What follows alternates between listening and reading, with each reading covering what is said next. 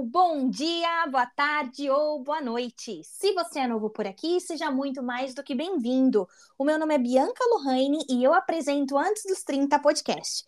Mas se você outros episódios, seja bem-vindo também. Estou muito feliz por ter você aqui mais uma vez. E, gente, fazendo um, um lembrete, né? No, nos episódios passados, eu comecei o episódio dizendo que a Irlanda era um país muito queridinho pelos brasileiros. Mas no episódio de hoje, eu estou prestes a mudar a minha opinião, porque a gente vai contar com a participação da Mariana, e a Mariana está lá na Alemanha e hoje ela vai compartilhar com a gente um pouco da trajetória dela. Mariana, seja muito bem-vinda e, por favor, se apresente para nós. Oi, Bianca, muito obrigada pelo convite. É... Meu nome é Mariana, eu tenho 30 anos, eu sou de Curitiba, é... atualmente eu moro em Berlim. Vai fazer quase cinco anos que eu me mudei para a Alemanha. É... eu fiz um pouco de tudo que eu me mudei. E agora eu trabalho como gerente de marketing. No Brasil eu era formada em jornalismo, então eu já tinha uma experiência profissional nessa área. E daí eu dei algumas voltas aqui desde que eu me mudei até voltar de novo para essa área mais de, de comunicação. É... E um pouquinho sobre mim, assim, minha vida pessoal fora trabalho. É, eu também sou uma pessoa é, que me tornei muito esportiva aqui na Alemanha. No Brasil era bem sedentária, então acho que mudou um pouco os meus hábitos. Aqui eu faço bastante exercício e saio bastante e vou bastante em show, então é, é, muito engraçado, assim, dá pra gente falar um pouquinho disso também, como a nossa personalidade acaba mudando, né, junto com a mudança de país. Caramba, Mariana, seja muito bem-vinda. Estou muito animada para te conhecer um pouco melhor. Assim, é, você falou uma coisa bem legal, né? Que você já está na Alemanha há cinco anos. Mas antes da gente contar um pouco dessa história, né, Mariana na Alemanha, é, essa foi a primeira vez que você teve a oportunidade de morar fora do Brasil? Ou antes você teve uma oportunidade fora? Como é que é a sua relação, né, em sair do Brasil? E, e principalmente qual foi a sua motivação da época?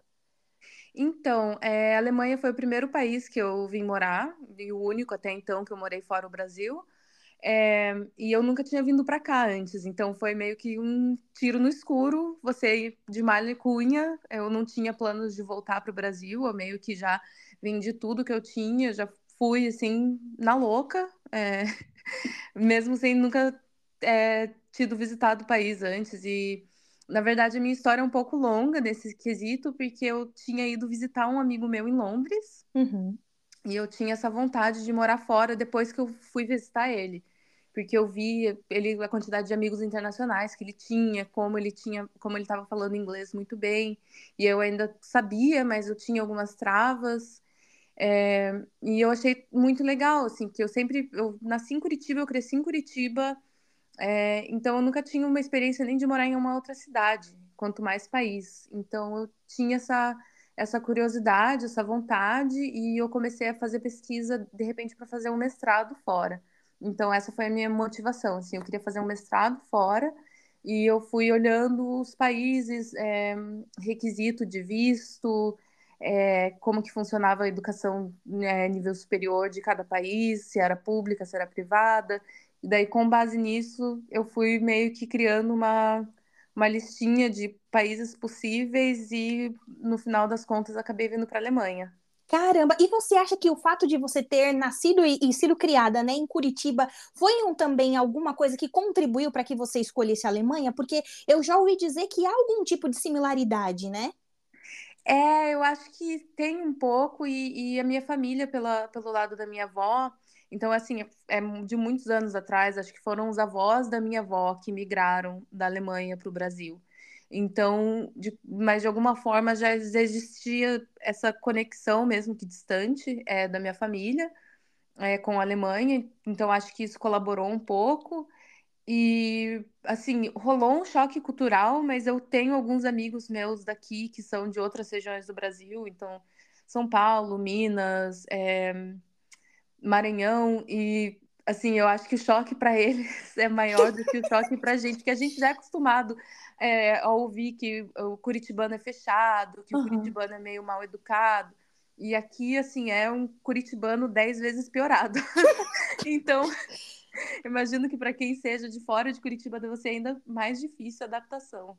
Caramba! E, e assim, é, desde que você foi visitar o seu amigo em Londres, né, e voltou para o Brasil, quanto tempo você precisou até que você é, coletasse, né, todos os documentos, fizesse aplicações para a universidade? Como é que foi esse processo?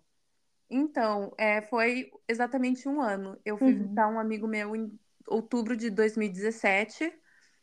Eu voltei com essa vontade, assim, eu não tinha nada preparado, mas eu voltei com a vontade de fazer alguma coisa. E eu tive muita sorte também de ter ajuda de outros brasileiros que eu podia ir tirando dúvida e perguntando. E eu fui meio que criando um plano de ação, assim. A primeira coisa é fazer um teste de inglês, então IELTS ou TOEFL, é, traduzir os documentos. Aí depois que fez o exame, traduzir os documentos, aí começa a olhar as diferentes oportunidades de, de mestrado, é, ver o que se encaixa, ver o que cada universidade pede, porque alguns, alguns documentos toda universidade vai pedir. Então, Uhum. acho que, é, de qualquer forma, mesmo quando você ainda está nessa fase de tentar entender que curso você vai fazer ou que país você vai, vai migrar, é, tem alguns documentos que você já pode ir preparando de antemão, mesmo sem saber para onde você vai. É, mas no final das contas, eu, fui, eu comecei com essa ideia de fazer um mestrado, eu comecei a preparar todos os documentos, eu cheguei a me candidatar para um mestrado em Bremen. É, chegou na hora H, eu fui aceita, só que eu estava com muito medo de ir sem falar alemão, porque eu não Ah. falava nada de alemão, assim, nada, nada, nada. E eu pensei, meu Deus, e se eu for, é, eu não tinha muito dinheiro guardado, eu tinha algum dinheiro guardado, mas não o suficiente para eu me manter sem trabalhar durante todo o mestrado. Então eu pensei, eu vou ter que arrumar um, traba um trabalho meio período. Isso é um uma das vantagens também da Alemanha. É, é, um dos poucos países que com visto de estudante você pode trabalhar até 20 horas semanais. Então, para pessoas que não têm recursos financeiros de parar de trabalhar por um, dois anos, é uma, é uma opção. Então, eu tinha essa vontade de trabalhar meio período, fazer o mestrado, mas sem o alemão eu estava com muito medo de não conseguir emprego, porque em cidade pequena, né, Bremen é uma cidade minúscula, então pensei, talvez nem para trabalhar em café, hotel, restaurante é, seja suficiente o, o, nível de alemão que eu tenho, que é zero. Aí eu decidi é, mudar os planos. Eu, é, eu tinha uma amiga minha que na época ela estava fazendo uma inscrição para ser au pair na França. Aí eu pensei, e se eu fizer um ano de au pair antes de começar o mestrado? Porque daí eu sinto qual que é a vibe do país, eu aprendo um pouco da, da língua, vejo se é isso mesmo que eu quero, e daí depois desse um ano eu posso começar o mestrado. E foi, foi o que eu acabei fazendo. E foi até bom, porque daí eu descobri um outro mestrado, que era em Berlim, que não era em Bremen. E daí eu acabei mudando o mestrado que eu fiz, mudei a cidade que eu morei.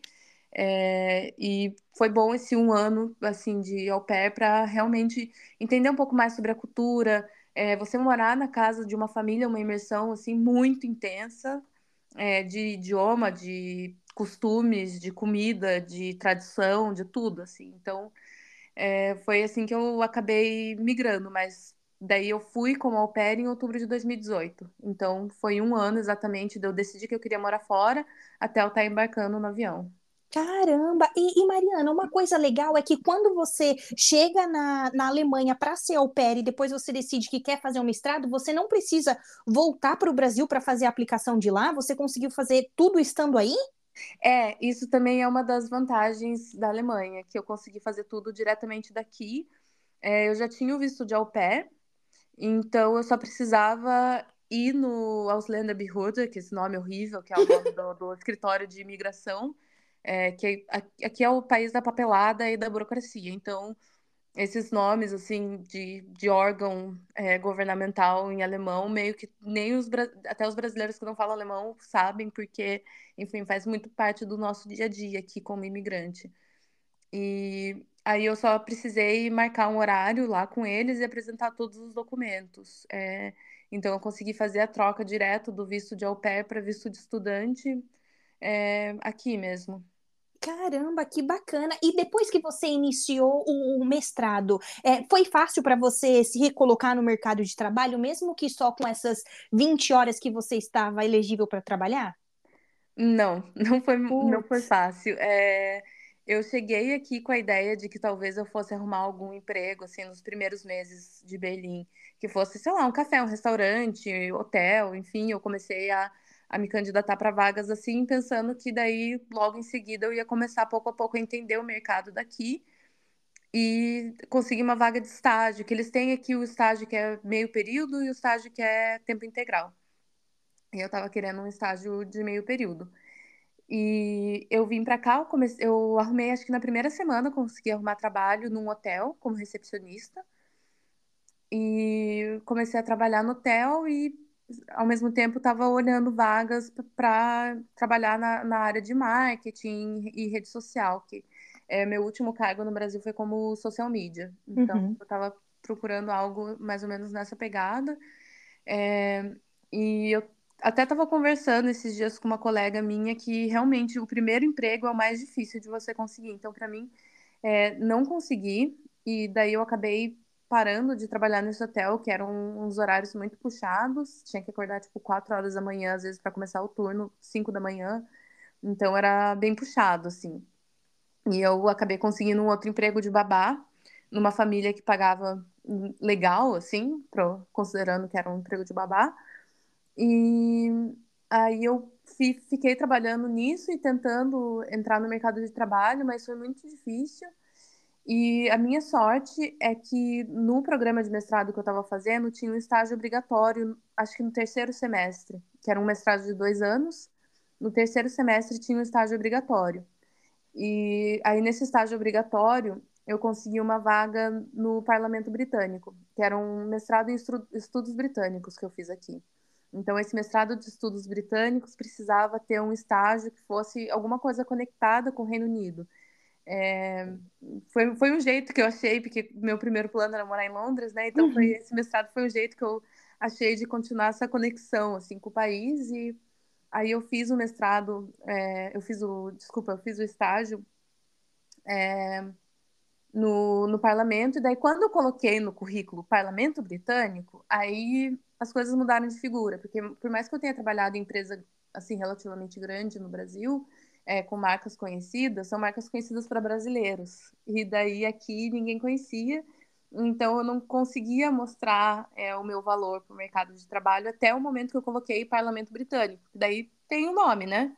Nossa, caramba! E olha que legal, né? Mesmo você saindo do Brasil com o objetivo de permanecer na Alemanha, né? Você estava com essa ideia de que talvez fosse necessário você começar pelos trabalhos de base. E talvez é uma coisa que ainda, né? As pessoas que estão no Brasil e têm essa vontade de permanecer fora do Brasil é, não estão dispostas 100%. Então é bem bacana quando você tem essa, essa força de vontade de fazer as coisas acontecerem. Sim, sim, eu, eu vejo assim que eu dei meio que dois passos para trás, para daí dar três para frente, sabe? Ou até uhum. mais, na verdade. É, e eu lembro que quando eu falei para minha chefe no Brasil é, que eu ia ir como ao pé e que eu ia trabalhar de babá, ela ficou assim um pouco chocada, barra preocupada, porque eu acho que eu estava eu tava numa trajetória legal, assim, na, na empresa que eu trabalhava, eu gostava de trabalhar lá, o pessoal era gente boa, enfim, não era. Eu não estava insatisfeita com o trabalho no Brasil, sabe? Uhum. Então não foi uma coisa que eu fiz assim, porque ah, eu estava num, num emprego horrível. Não, eu gostava do meu trabalho, eu gostava das pessoas que trabalhavam comigo. Era uma rotina bem legal, assim, mas não era. Eu sentia que eu precisava dar esse passo e que, como eu estava com 25, 26 anos, eu pensei, ah, agora é o melhor momento, porque daqui a pouco eu vou começar a ficar mais velha. Daí, quando já tiver em cargo mais alto, vai ser mais difícil também de tomar essa decisão. E eu acho assim que não tem vergonha nenhuma, não é demérito nenhum você é, trabalhar em, como se diz, em emprego de base, né? É porque, primeiro, que eu acho que tem um aprendizado muito grande, e é um aprendizado que você não tem em trabalho do escritório, sabe? Uhum. É, assim, de, de relação humana, é, de... De empatia mesmo, né? É, você tem uma, uma, uma é, tem a questão da empatia e tem assim muita trabalhar com criança, pô, é, a responsabilidade que você tem, sabe? Se você tá e daí isso que eu vejo também, você coloca as coisas em perspectiva. Esse pessoal, por exemplo, de agências de publicidade, que eu trabalhei com comunicação, você trabalha com pessoal de agência, aí parece, ah, a campanha que não vai pro ar duas da tarde vai para horas três da tarde, meu Deus, parece o fim do mundo, assim. Eles uhum. agem como se o que eles fizessem fosse a coisa mais importante do mundo. E daí você vê, assim, que eles ganham rios de dinheiro, às vezes, para fazer coisas que, meu Deus, é, parece ser a coisa mais importante do mundo. E você vê uma pessoa que é responsável pela vida de uma criança, porque Nossa. basicamente, se alguma coisa acontecer enquanto você, a criança está sob seu cuidado, é, é responsabilidade sua. Então, é, daí você vê que você recebe um, um salário muito pequeno para o tamanho da responsabilidade, sabe? Porque realmente já, já aconteceu, assim, não, graças a Deus nunca aconteceu nada sério, sério, mas já passei os perrengues com as crianças, assim, e, sabe? Nossa.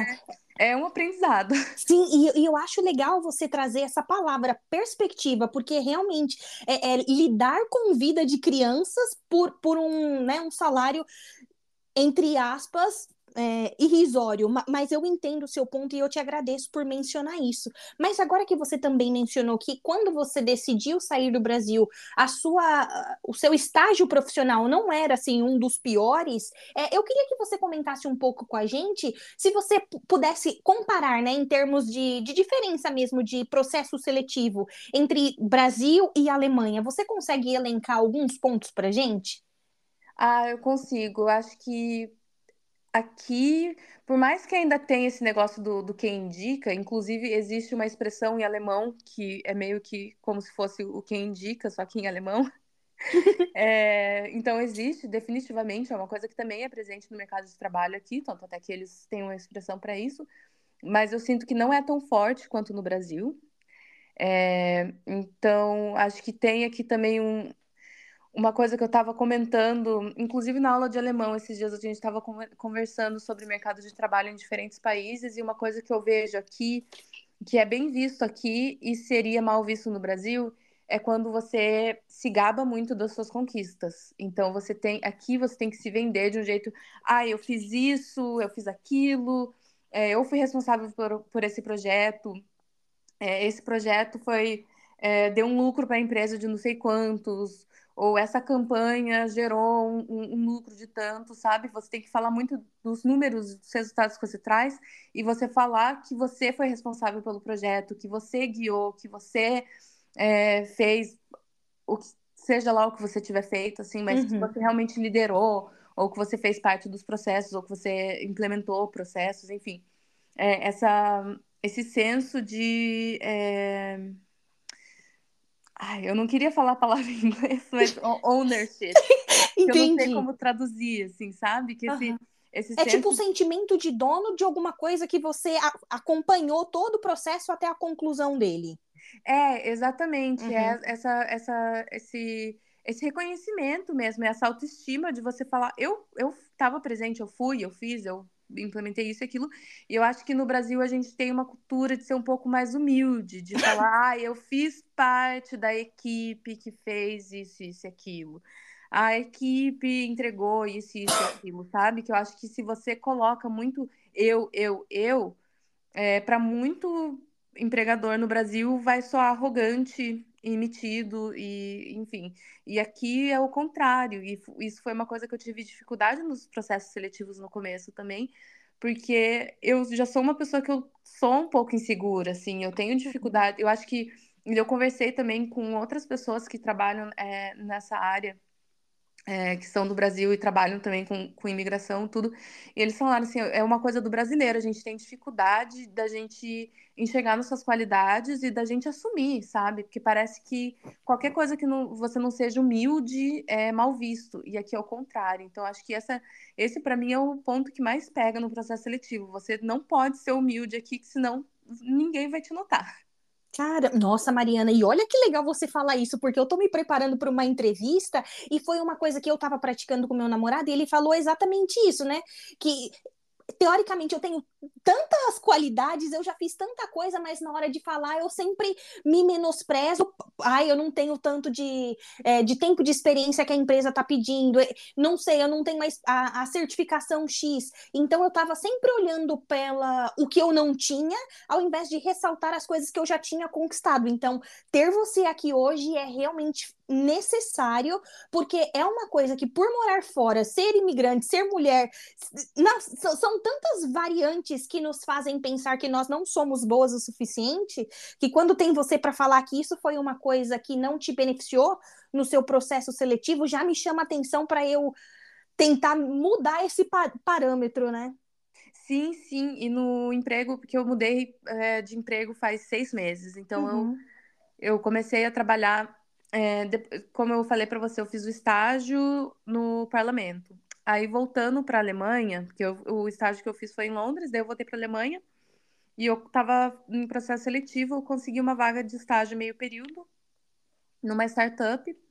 E aí quando eu me formei, eles me ofereceram uma vaga tempo integral e eu estava muito assim tímida, meio que eles me deram um salário e eu aceitei de primeira.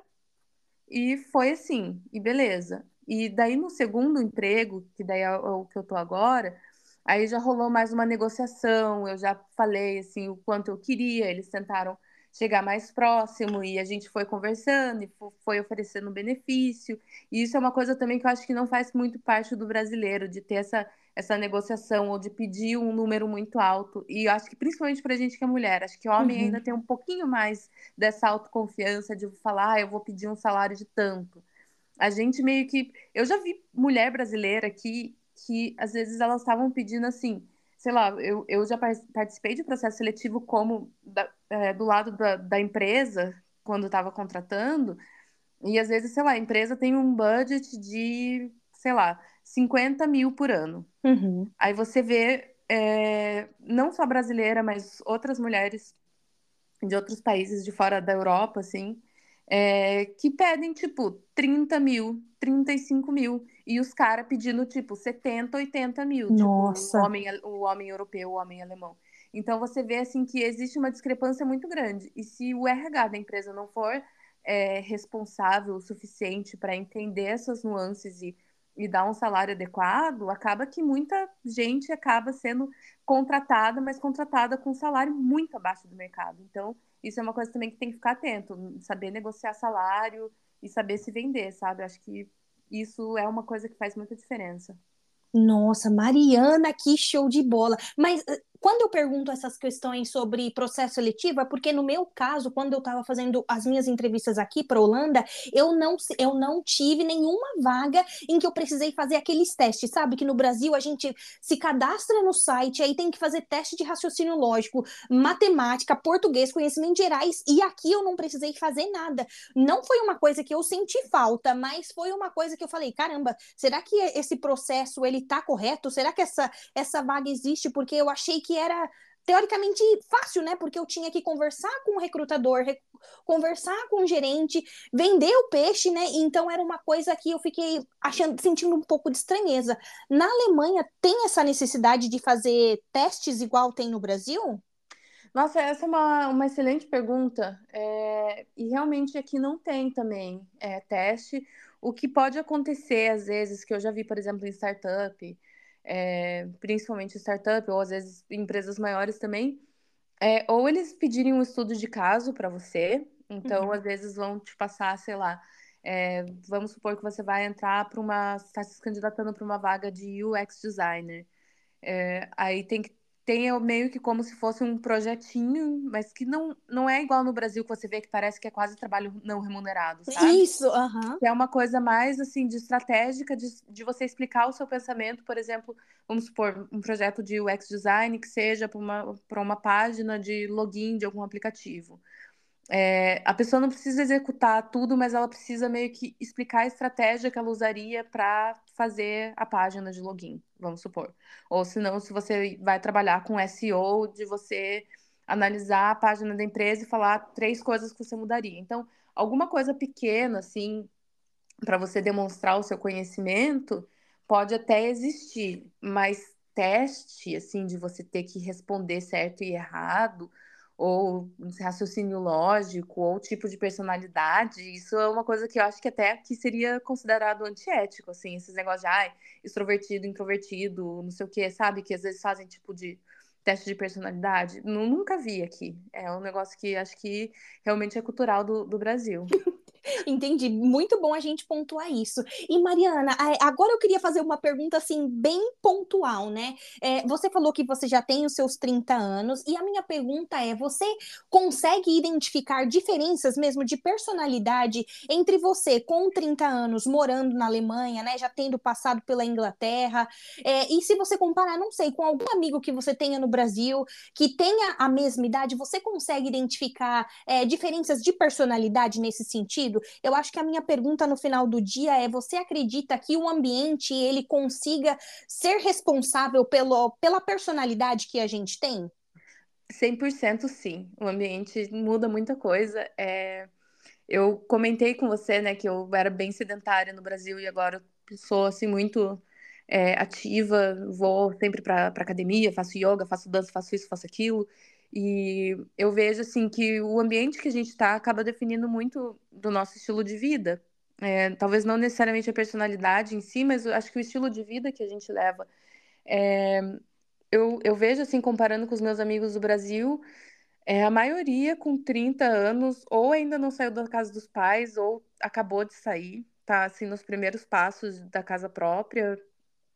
É, Questão de, de carreira vai depender muito. Tem alguns amigos meus que já estão numa fase mais avançada, alguns nível médio, assim.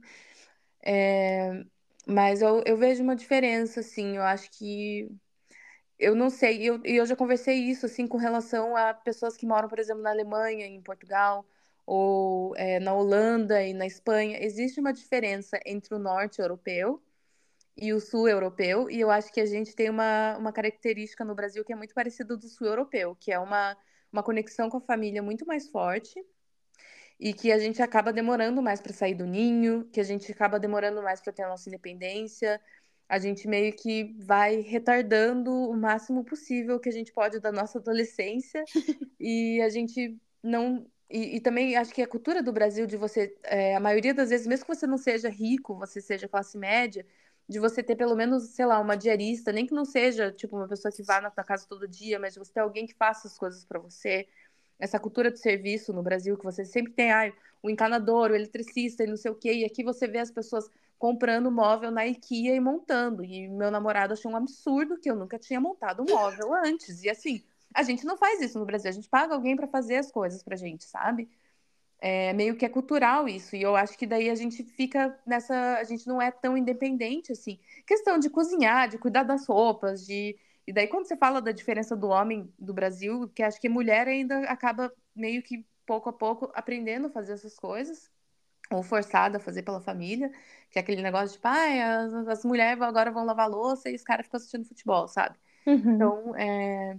e aqui não, você vê assim que é, tanto homem quanto mulher, sei lá, 16, 17 anos, eles já estão fazendo coisa que eu não vejo amigo meu com 30 fazendo no Brasil.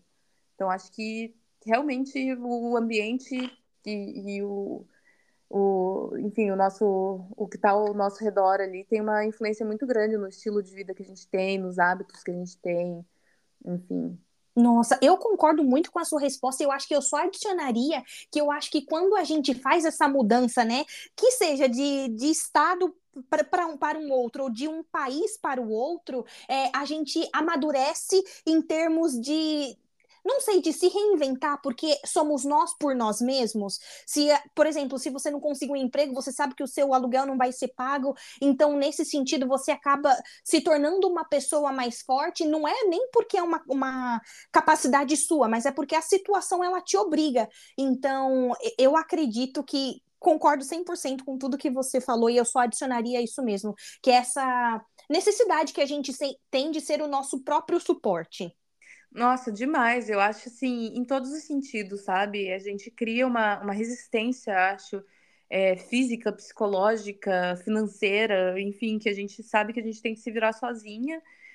É, e esse pensamento é um pouco assustador no começo. Sim. Uhum. É, mas daí depois você consegue enxergar a sua força e você falar, tipo, pô, caramba, eu consegui fazer isso, aquilo, e não sei o quê, e eu consegui por mim, sozinha. Então, é, e te dá muito mais confiança, muito mais autoestima, muito, né, é, mais esse sentimento de que você é capaz de fazer as coisas. Eu acho que abre um pouco a cabeça também para meio que a gente se livrar dessas críticas limitantes que a gente tem com, com a gente mesmo, sabe?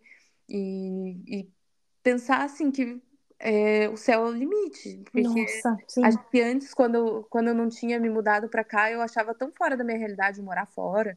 Quanto mais trabalhar fora, aprender um novo idioma do zero, é, enfim, e conseguir é, trabalhar aqui, conseguir um... Hoje em dia eu, eu tenho um trabalho que eu amo, assim, e, e eu tô super realizada.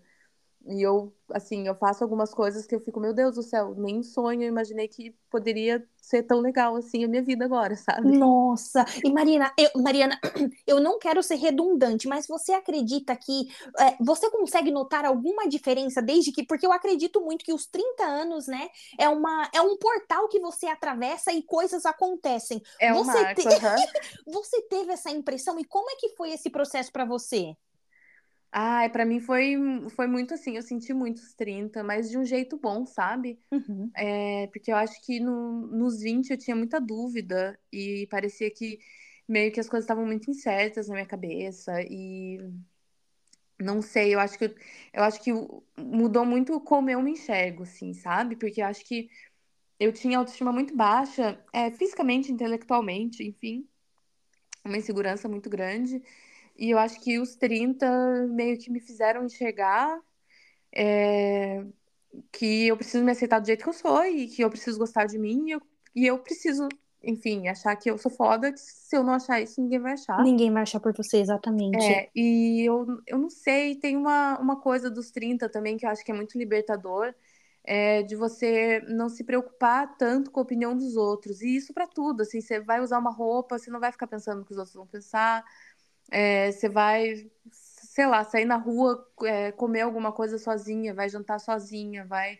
Não sei, assim, sabe? Coisas que talvez quando você tem seus 20, 20 e poucos, se sentiria insegura, ou você ficaria com medo da, do julgamento dos outros. Eu acho que é, você vê, assim, eu lembro quando era adolescente, assim, que eu ficava, ai, mãe, que vergonha, porque minha mãe fazia alguma coisa que eu achava, meu Deus, que os outros vão pensar. E eu lembro que ela não estava nem aí. E agora eu, eu, consigo entender que é realmente essa coisa do tempo, que quando você é adolescente, você é, tem uns 20 e pouquinhos anos ali, você é muito é, preocupado com o que os outros vão pensar o tempo todo. E quando você tem 30, meio que pra mim virou muito essa chavinha nos 30, assim, sabe? Que agora eu consigo ser a versão mais autêntica de mim, fazer o que der na telha, é, sem essa preocupação da aprovação dos outros, assim, isso é muito libertador. No, nossa, eu achei isso muito legal. E agora eu acho que eu vou adicionar só uma pergunta. Você gostaria de dizer alguma coisa para sua versão mais nova? Eu tenho visto essa pergunta no Instagram com uma certa frequência, então eu acho que agora é um ótimo momento para eu aplicar essa pergunta. Nossa, é interessante. Uma pergunta difícil, né? ah, deixa eu pensar. Ah... É, eu acho que eu vou te ajudar te dando o meu exemplo. Eu ainda uhum. não cheguei na casa dos 30, eu tô batendo lá, eu tenho 29, é, mas eu acho que eu diria para mim é para aprender inglês um pouco mais cedo, porque eu sempre gostei muito de espanhol e eu achava que com espanhol eu conseguiria dominar o mundo e infelizmente isso não foi possível. Então eu acho que eu ia é, meio que me fazer entender que tenho aquele, aquela coisa que a gente faz porque gosta, e a outra que vai nos dar algum retorno mais rápido, né? Seja ele financeiro ou profissional. No meu caso, é bem profissional. Então, eu acho que eu diria isso para mim. E também diria que eu deveria aprender a nadar. Ai, eu diria. Bom, agora, agora que você deu o seu exemplo, eu diria para eu aprender a andar de bicicleta, porque aqui todo mundo anda de bicicleta Nossa. e eu nunca aprendi. E eu me sinto uma alienígena que eu vejo as criancinhas, as criancinhas tão pequititica, de 3, 4 anos lá, assim, arrasando na bicicleta. e eu não, não sei. É, mas acho que eu diria também para confiar no processo, sabe? Uhum. Porque eu acho que eu, sou eu, eu lembro que eu tive uma adolescência, assim, que eu era aquela adolescente emo, muito sofrida e muito triste e muito preocupada com, com as coisas, assim. E eu queria tranquilizar ela, falar, tipo, vai ficar tudo bem. Nossa, continua, sim. Continua fazendo o que você faz, continua estudando. Eu acho que isso também estudar. E o que você falou também de, de estudar idioma, mas é, assim, acho que no geral, assim, sabe? Eu lembro que minha mãe sempre me falava, é, minha mãe já é falecida, e uma coisa que eu lembro muito dela falar para mim o tempo todo era Estuda que conhecimento é um negócio que ninguém vai tirar de não. você. Pode acontecer uma guerra, pode, você pode perder todo o dinheiro que você tem, você pode perder todos, todo o status que você tem, você pode perder emprego, você pode perder tudo na sua vida, pode perder marido, pode perder filho, pode acontecer tudo na sua vida que você pode perder tudo.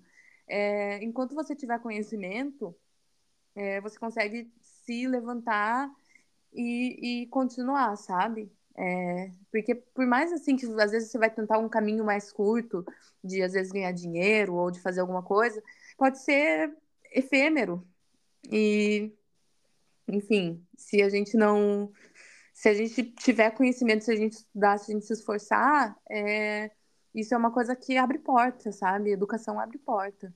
Nossa, eu concordo muito, e eu acho que nesse sentido é muito bacana a gente dizer que é muito importante a gente também estar muito alinhado com o nosso objetivo, porque quando você estuda sabendo que aquele estudo vai te levar para algum lugar que você sonha, que você almeja, é, o processo em si ele não se torna tão penoso, porque estudar, passar dias, né, é, estudando, abrindo livro, olhando o site na internet, são coisas que vão demandar tempo e automaticamente você vai precisar deixar de fazer coisas coisas que te dão aquele prazer imediato.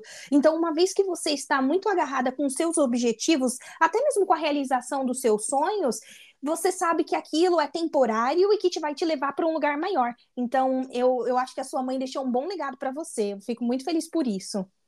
Ah, muito obrigada, mas é realmente isso, assim, é confiar no processo e, e ter o, o objetivo em mente, sabe? Que pode, às vezes, igual no meu caso, por exemplo, quando eu vim para cá, eu achei que eu ia fazer um ano de au pair e depois eu ia arrasar no mercado de trabalho. Acabou que demorou, acho que mais de um ano e meio até eu conseguir um trabalho ok. E depois, sei lá, de dois anos, dois anos e pouco, que eu tô agora no emprego que eu falo, tipo, nossa, cara, que massa, era isso que eu queria quando eu vim pra cá, sabe?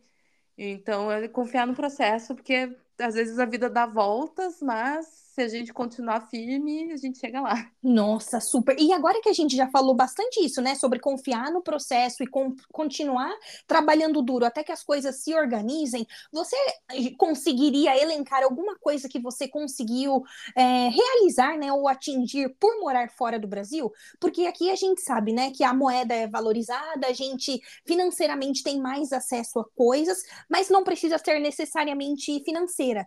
Então, eu queria que você compartilhasse um pouco pouco da sua experiência com a gente nesse termo de, de assim, realização de sonhos.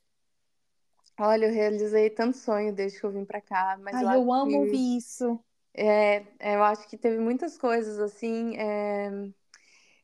E, e, essa coisa do, do, financeiro, acho que é, não é, para mim, pelo menos, para outras pessoas pode ser diferente, é, mas para mim não é comprar coisa cara, ou tipo, sei lá, eu acho que é muito o, o, pessoal que vai morar nos Estados Unidos tem esse sonho de, ai, vou comprar o melhor iPhone, vou comprar o fone de ouvido não sei o que, vou comprar um iPad, vou comprar um MacBook, sabe? Hum. É, óbvio que é legal você poder comprar essas coisas, é, não, não vou dizer que não, não vou dizer que não é legal ter um telefone bom, por exemplo, é legal, é óbvio, é, mas eu acho que é, você morar fora e, e, você conseguir, enfim, essa liberdade financeira, é, sei lá, para mim as maiores realizações é, foram viajar para lugares incríveis que eu achei que jamais ia conhecer, assim. É, e, e, em show também. Eu vi o Elton John ano passado, foi uma experiência assim inacreditável. É, vi outros. Ano passado foi o meu ano assim de em show. que foi a maior realização para mim poder falar tipo, nossa, que legal. Primeiro que aqui assim tem muita oferta de show, principalmente agora depois da pandemia que Assim, acho que todos os artistas estão querendo fazer o, todo o dinheiro que eles não fizeram nos três anos de pandemia. É, então, eles estão marcando o show horrores. E, e é legal você poder ver, assim, que ah, vai acontecer, eu posso ir, sabe? É, e eu lembro que no Brasil, assim, eu morava em Curitiba. É, agora tá mudando um pouco o cenário, mas antes os shows grandes eram só em São Paulo. E daí era todo aquele rolê de, ah, ter que pagar passagem, ter que pagar hotel, vai ficar na casa de quem. Enfim, fora o preço do, do ingresso, do, é um sim. negócio absurdo, assim, se você for comparar, por exemplo. Acho que isso é uma coisa, né, que o, aqui o poder financeiro que você tem, mesmo que você não ganhe rios de dinheiro, é, mas que você compara o valor das coisas com o valor do salário mínimo. E isso é sempre uma coisa que me choca muito. É, como no Brasil, assim, as coisas, tipo, sei lá, mais de um salário mínimo para você comprar um ingresso de um show, sabe? Isso não existe, pô.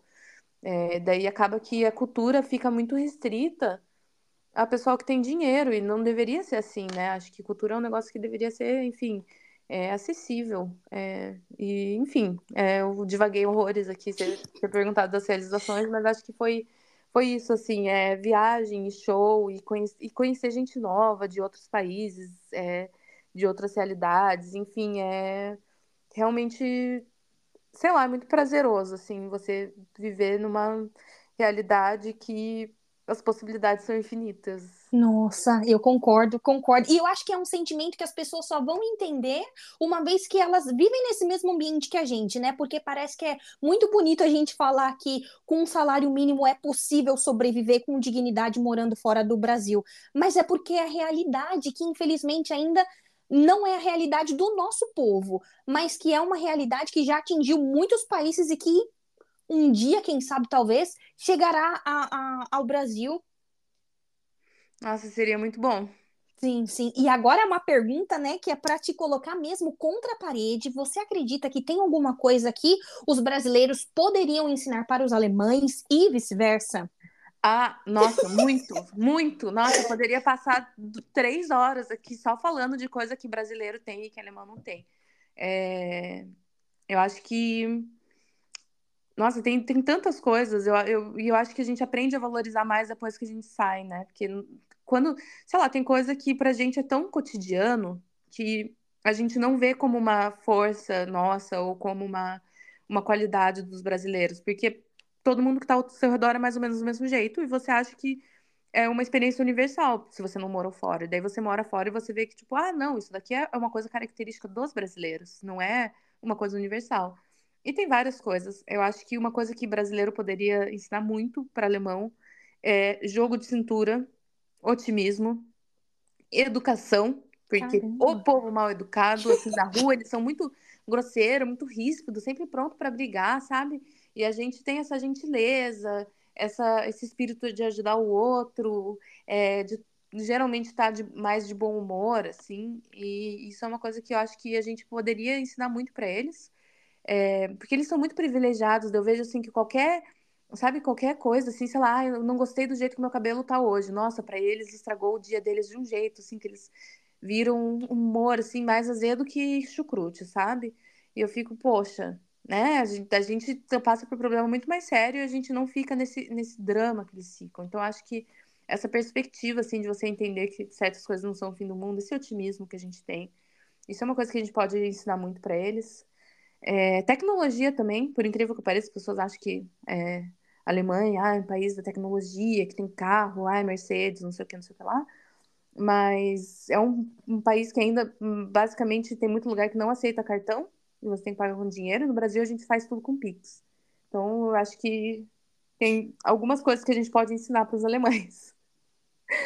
E o que alemão pode ensinar brasileiro é ser pontual. É uma das coisas, é, porque aqui o, o, pessoal realmente é muito pontual. E de você é, honrar com a tua palavra.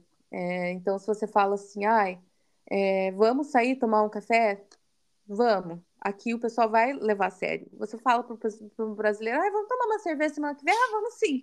Nunca mais é a pessoa. E aqui, se você faz isso, se você fala, ah, vamos sair tomar uma cerveja, eles vão levar a sério, eles vão te perguntar, tipo, vamos, quando? Vão pedir dia, horário, vão marcar no calendário, e vai chegar no dia e no horário, eles vão estar tá lá te esperando. Então, é, isso eu acho muito legal, assim, que te dá um pouquinho mais de é, previsibilidade, assim, sabe? De você conseguir, é, enfim, fazer as coisas com, com mais certeza, assim, de como vai ser seu dia a dia, porque você marcou a coisa com a pessoa, você sabe que a pessoa vai estar lá. É Nossa, e eu preciso fazer um parênteses porque esse podcast ele está sendo gravado com muito tempo de antecedência. Então, fazendo uma ressalva para minha pergunta anterior, né, se o, o ambiente ele meio que forma a, a, personalidade da pessoa, nós somos a prova viva disso, porque quando que no Brasil eu ia marcar com tanta antecedência para conversar com alguém? Então, sim, esse negócio de é planejar, é colocar na agenda, nossa, é tão legal porque isso mostra que a gente é, se preocupa com o tempo do outro, né? O seu tempo é valioso. Agora a gente está tendo aqui quase 40 minutos de conversa, são 40 minutos que você parou de fazer coisas para você para compartilhar a sua experiência com a gente. Então, é, eu acho que esse negócio de colocar as coisas na agenda, agendar com antecedência é muito bem-vindo. Então, eu também concordo que brasileiro precisava aprender a, a viver né, com, essa, com essa organização. É, exatamente, é uma organização e no, no, no começo, assim, as pessoas falam, ah, mas não é espontâneo. Mas é que eu acho que, beleza, você perde um pouco da espontaneidade, é, um, é uma desvantagem, digamos assim, é, mas ao mesmo tempo, eu acho que você planejando as coisas te dá liberdade para você conseguir fazer mais no seu dia a dia, sabe? Eu, eu tenho essa impressão que quando eu consigo planejar as coisas e marcar um horário, tipo, ah, das seis às sete eu vou pra academia, das sete às oito eu vou, vou gravar o podcast, das oito às nove eu vou, sei lá, encontrar algum amigo meu. Enfim, é, você consegue, parece que ter uma uma produtividade melhor sem se sentir tão sufocado, assim, porque as coisas, você sabe que você vai ter um horário reservado para aquilo, então te dá um pouco mais de tranquilidade, tira um pouco daquele estresse de você não saber o que vai ser o dia de amanhã. Nossa, sim, concordo super. E agora, já direcionando o nosso bate-papo para o final, eu queria saber, mesmo você tendo consciência, né, de que morar na Alemanha tem seus pontos positivos e negativos, morar no Brasil tem seus pontos positivos e negativos também. É, você, com cinco anos de Alemanha, voltar para o Brasil é uma opção? É, eu sempre falo nunca digo nunca, uhum. é, mas no momento não. Uhum. É, eu não me vejo voltando para o Brasil, é, pelo menos assim, a não ser que aconteça alguma coisa com a minha família que eu precise, ou assim, mesmo, mesmo assim, eu ainda penso em, sei lá, tentar achar alguma forma de passar uns meses trabalhando remoto, mas eu, eu não me vejo, assim, eu acho que eu estou muito adaptada aqui é, alguns, alguns valores, assim, aqui o transporte público é muito bom e eu não gosto, eu não, não tenho nem carteira de motorista, nunca tirei carteira de motorista, então não sei, não sei andar de bicicleta, não sei dirigir. É, então eu preciso, eu preciso morar numa cidade que tem um sistema de transporte público bom e eficiente. Nossa. Então, isso para mim é essencial para eu ter uma qualidade de vida. É, e eu, eu tenho isso aqui, eu gosto muito do meu trabalho é, eu acho que eu jamais teria o equilíbrio que eu tenho de trabalho e vida pessoal no Brasil como eu tenho aqui. É, e acho que com, mesmo que eu fosse para um cargo bom, eu não, não ia conseguir ter a qualidade de vida, porque qualidade de vida acho que não é só dinheiro. Igual eu falei, é um transporte público bom, é um sistema de saúde bom, é segurança, né? Que acho que esse também é um grande tópico de, de quem mora fora. E, e, às vezes, muitas vezes, a razão pela pessoa, pela pessoa sair do Brasil, que é a questão da segurança, né? Infelizmente. É, então, acho que tem algumas coisas que para mim são muito valiosas e que eu não teria no Brasil. Então, por mais que eu tenha coisas valiosas no Brasil, né, minha família sendo a principal, é, ainda assim, é, não me vejo voltando para o Brasil. Uhum. E eu acho que eu, eu gosto de terminar o nosso bate-papo com essa pergunta, porque eu acho que essa é uma capacidade que os vinte e poucos ele me trouxe, é conviver né, com esse sentimento de que, para mim também é claro que voltar para o Brasil não é uma opção, mas falar isso sem culpa, porque antes de morar na Holanda, eu morei nos Estados Unidos e por muito tempo falar isso, não voltarei para o Brasil, não pense em voltar para o Brasil, me, me ah, como eu posso dizer, o sentimento que eu tinha quando eu falava essa frase era um sentimento de culpa, né? Caramba, como é que eu não quero voltar para o Brasil? Como assim não viver perto da minha família? Era uma coisa muito distante. Mas agora, depois de muita terapia, eu já consigo entender que é uma escolha e que viver a minha escolha não tem nada de errado com isso. E, e são por valores como esse que você mencionou: transporte público, a segurança. Eu ando de bicicleta, então eu vou de bicicleta para todo lugar. E são coisas que no Brasil, para eu chegar em casa do trabalho, meu pai tinha que me buscar no ponto de ônibus. Eu não me sentia nem livre, sabe? É, isso, isso pra gente é muito, muito forte a liberdade, né? E eu, eu gostei muito disso que você falou, da, da, dessa culpa que a gente tem mesmo, né? De, principalmente com a família. É uma coisa que no começo pega bastante, assim, que soa quase como ingratidão você se afastar das pessoas que te deram tanto. É, mas a gente entender também que a gente precisa viver nossa vida e a gente precisa ser feliz, a gente precisa estar onde a gente fica feliz e que também é, a gente vai renunciar de alguns momentos com a família, mas também a gente, quando a gente está lá, a gente pode dar o nosso máximo, enfim, e viver momentos incríveis com as pessoas que a gente ama, sabe? E ter isso na cabeça, assim, que ai, quando você estiver lá, você vai estar tá realmente presente, você vai fazer as coisas com a família, e enfim. É... Que não significa que você é ingrata por né, não estar perto de, de quem te, te criou. Nossa, exatamente isso. Temos um episódio. Muito obrigada mais uma vez pela sua participação. Eu tenho certeza que a gente vai atingir o nosso objetivo, né? De que é de popularizar essa ideia de que sair do Brasil, viver a nossa escolha é possível, sim, requer renúncias, mas devagarzinho a gente chega lá. Sim, muito obrigada. Eu adorei participar, foi muito legal. É, o tempo passou voando. Foi muito bom. Muito obrigada mesmo. Imagina, um forte abraço e até a próxima. Abraço, tchau, tchau. Tchau, tchau.